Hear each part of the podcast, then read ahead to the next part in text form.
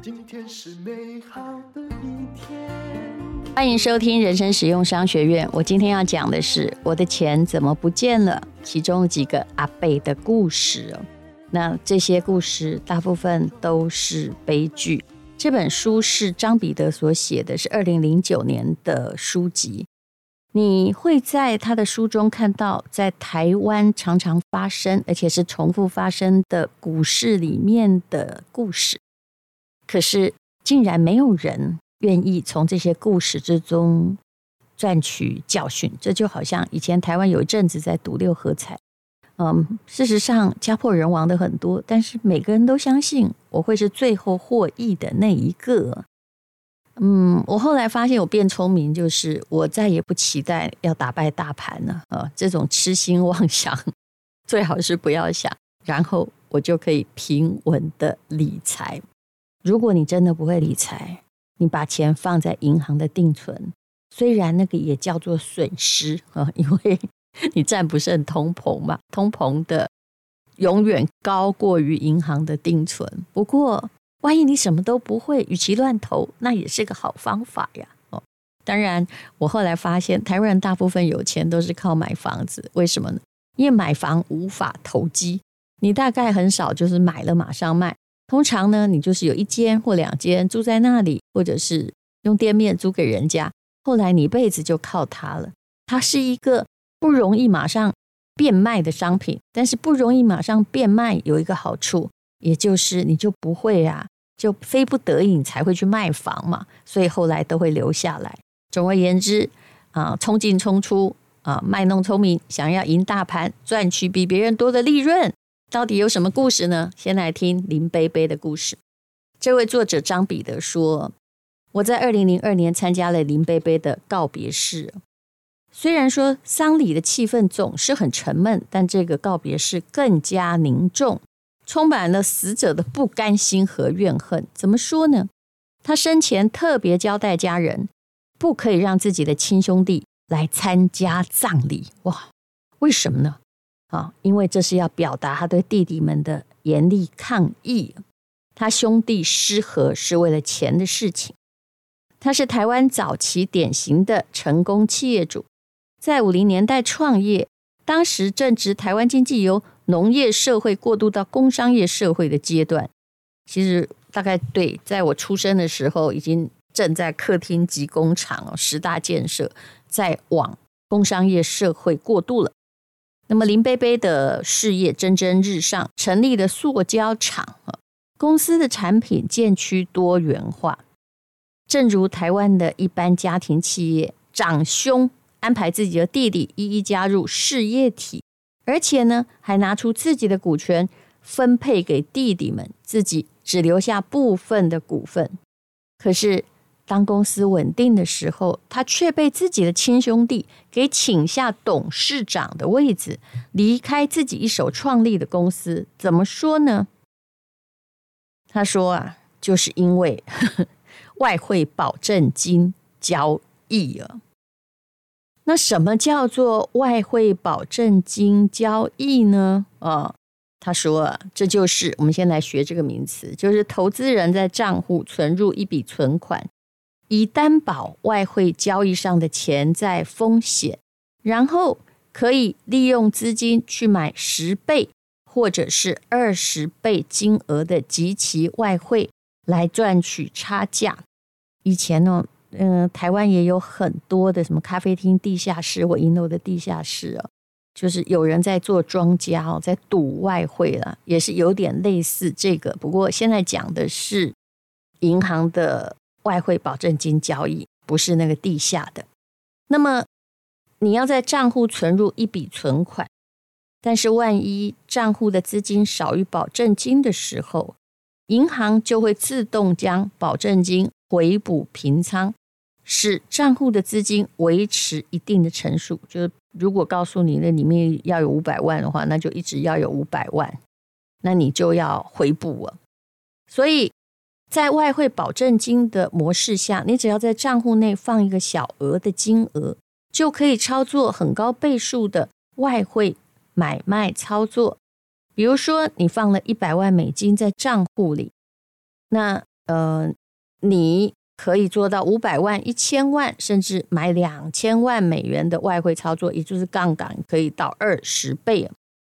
再解释一下，如果你玩的是十倍的话，你认为日币会涨，那你就是等于把一百万美金哦，就三千万台币了。我们用美金来算，比较没有那么难算，当押金。买了一千万等值美元的日币，也就是买了十倍的日币。如果你看对趋势，日币涨了十趴，就从一百块呢开始涨的话哦，涨了十趴的话，那么因为你现在乘以十倍嘛，所以你的一百万美金就会变成两百万美金啊，就是你的本来是赚十万啊，十趴是十万块，可是现在呢，因为你把它乘以十倍，那你就多赚了一百万的意思，就本金一百，然后赚了一百万，所以一百万变成两百万，这样解释就蛮清楚。哎，但是如果你看错趋势呢？日币万一跌十趴呢？那就刚好你的一百万就变成没有。那你不想让你的保证金消失，就不断的要补保证金。那万一日币跌二十趴呢？哈，那你当然就要除了那个一百万没有，你还要再补很多钱进去，对不对？嗯。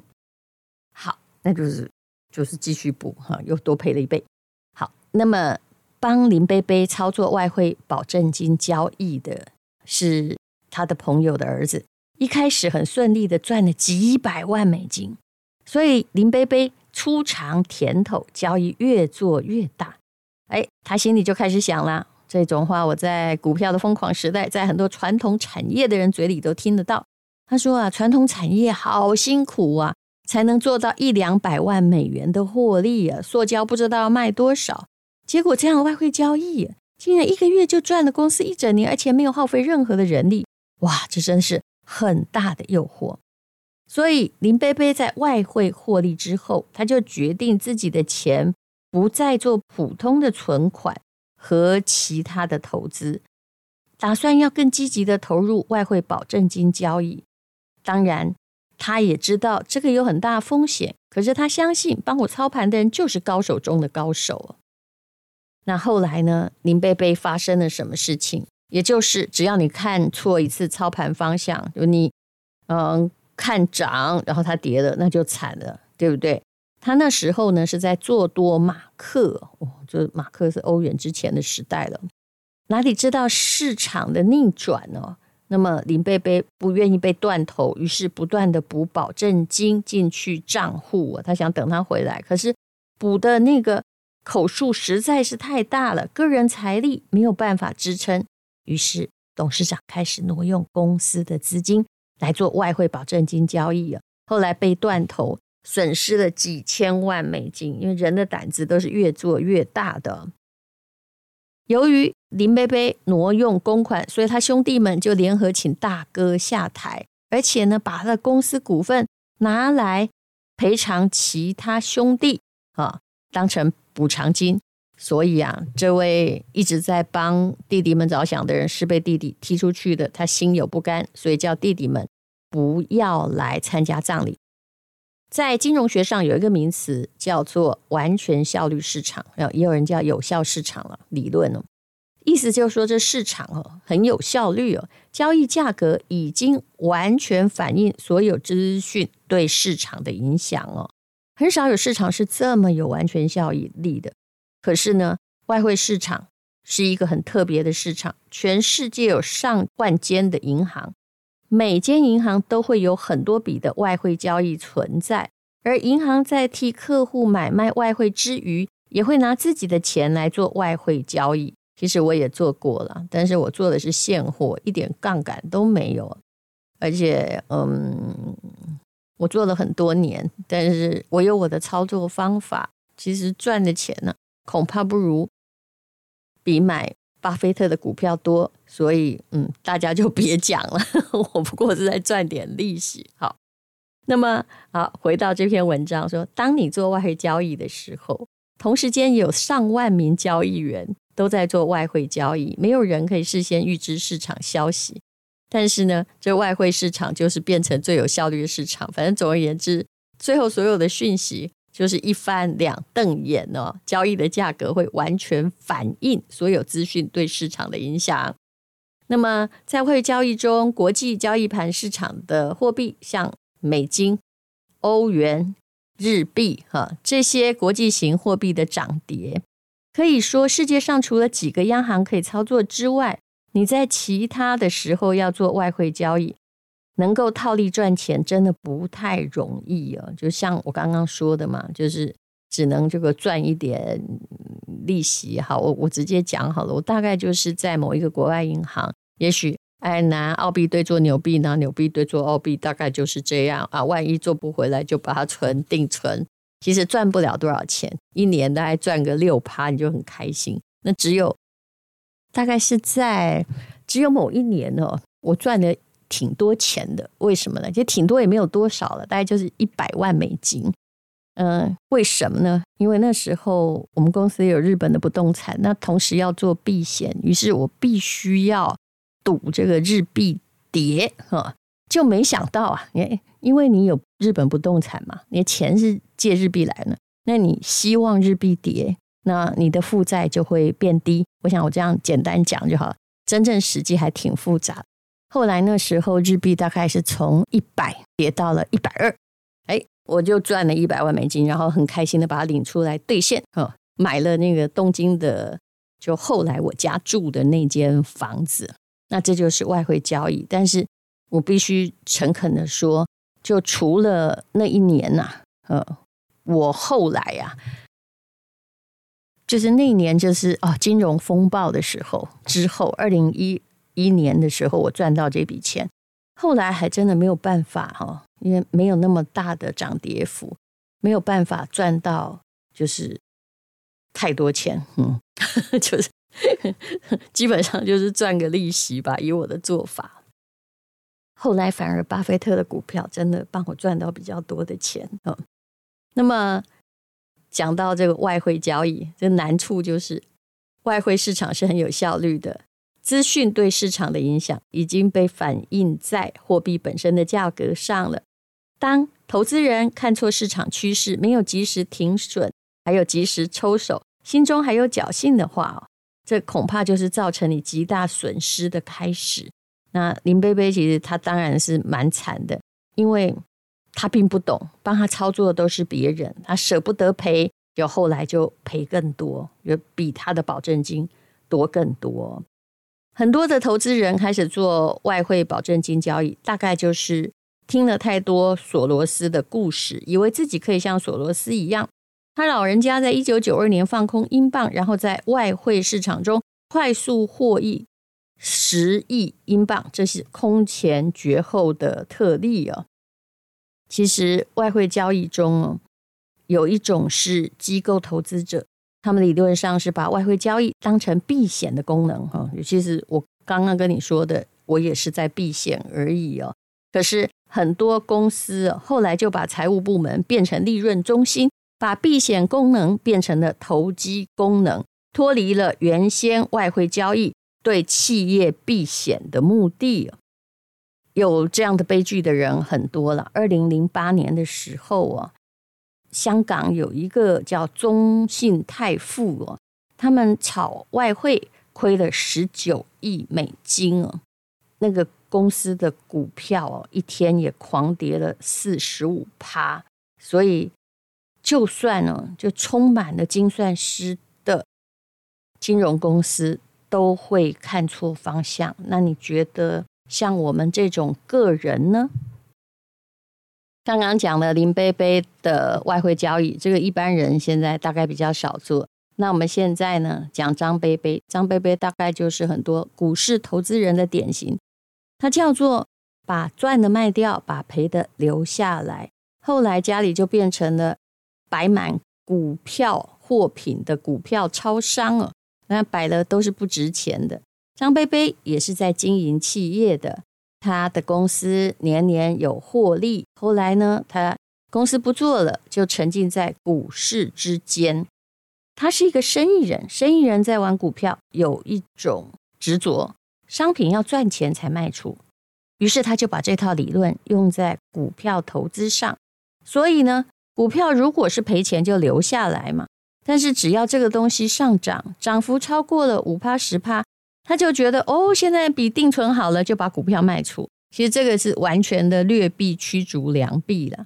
所以他的证券的对账单，股票种类繁多，就好像超商一样哦。那还好，他从来不融资买股票，所以股价跌了，股票还在，也不会被断头卖出。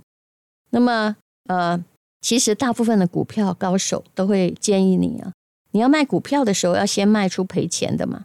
那赚钱的你要加码买进。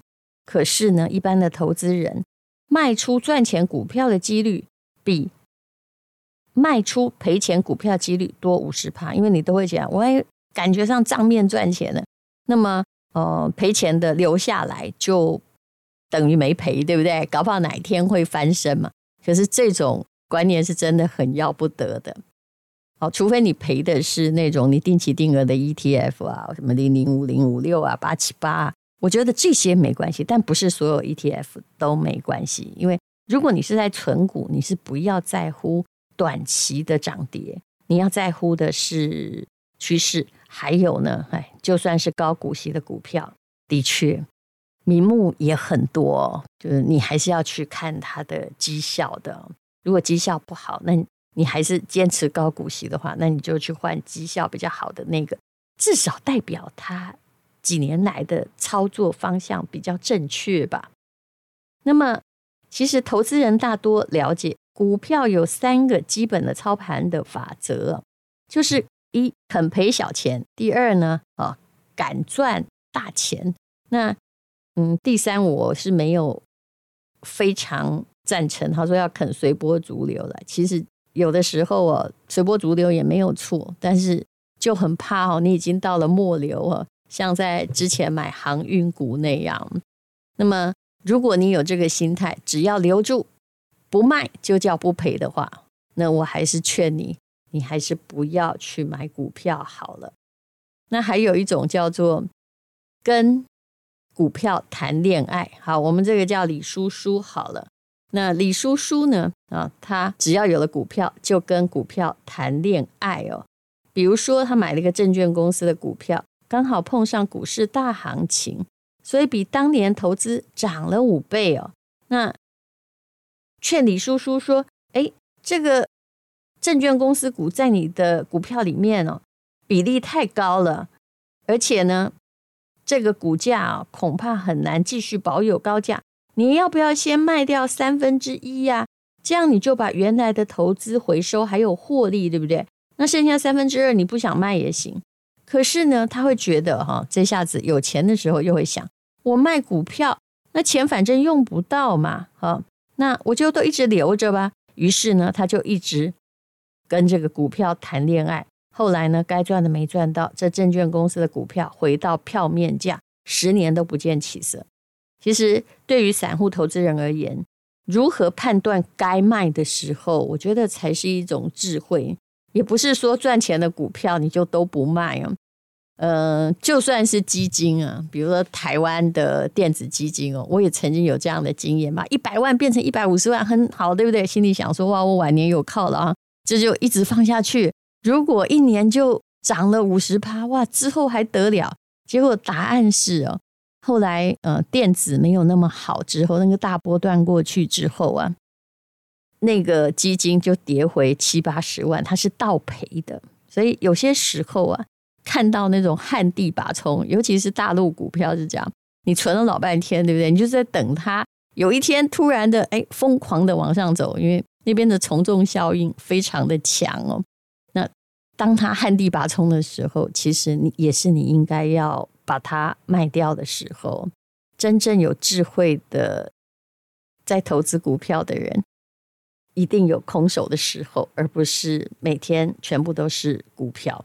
好，那么啊，选一个有前途的国家是非常非常重要，而且要长期的投资，这也还是我的法则。那不然就去买巴菲特嘛。现在其实，在台湾也可以买到 B 股，那一张大概一万块钱左右。巴菲特至少他四十多年都是优等生吧。以上这些故事来自于《我的钱怎么不见了》这些都是我们可以引为阴间的故事。这阴间未远呢，啊，后面呢，在叠在同样坑里的人，此铺彼记。我倒觉得这些悲悲的故事可以让我们参考一下。如果你有刚刚所陈述的之前的这样的人性弱点的话，那么你就不适合在那里买股票。今天是勇敢的一天，没有什么能够将我为难。今天是轻松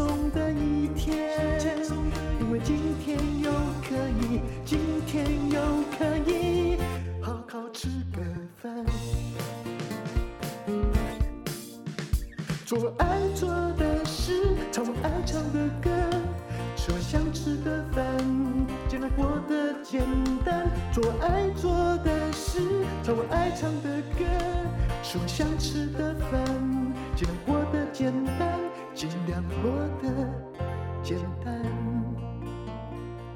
这是广告。我们特别请李龙兴老师提供了中部同业的当铺价的珠宝，有些东西是新的，只是有一些店啊开不下去，于是愿意用成本价给大家。那么也有来自印度矿商从产地直接提供的珠宝，那都经过了李龙兴老师的证书证明，还有台大宝石鉴定所的证明，保证你买到的都是真的，有和田玉莫桑钻，还有天然珍珠。水晶还有翡翠的手镯，保证都是真货，请你看看资讯栏的链接，中间绝对没有经过层层的剥削。